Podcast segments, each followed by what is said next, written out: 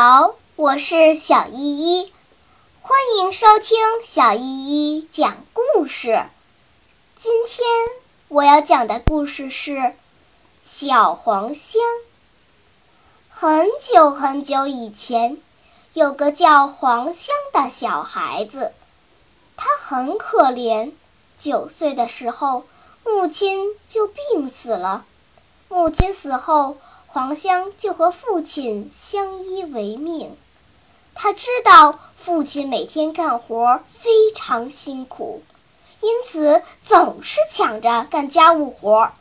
小小年纪就学会了挑水、煮饭、劈柴、洗衣服。一大早，黄香就要出门挑水。每次担着几乎和自己一样重的水回家时，都累得气喘吁吁的。快到中午的时候，黄香又要赶紧做午饭，因为父亲已经累了一上午了，不能让他中午饿肚子啊。时间一天天的过去了，炎热的夏天到了。黄香和父亲热得在床上翻来覆去睡不着。父亲爱出汗，每当出了汗以后，席子都黏糊糊的，这样一来就更难受了，根本睡不着。父亲只好拿着一个小板凳坐在院子里乘凉。黄香摸了摸父亲的席子。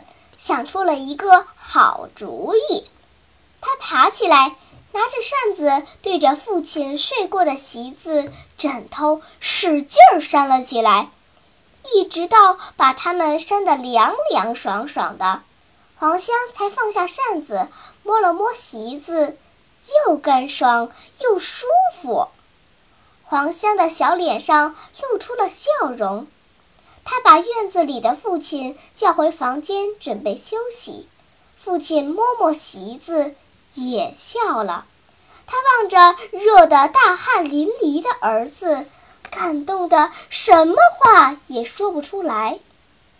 坐在席子上，父亲似乎觉得天气也没那么热，这下子他睡得可踏实了。从此以后。黄香每天都给父亲扇席子。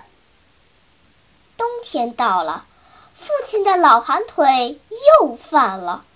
这病受不得凉，要是着凉了，腿就会痛。因为这病，父亲整天愁眉苦脸的。白天一直干活，身体还是热乎乎的，父亲也没觉得有多痛苦。可到了晚上，把衣服一脱，钻进冰冷的被窝，腿就开始刺骨的疼了起来。父亲忍不住痛得呻吟着。黄香听了，心里可真难受，恨不得腿疼的人是自己。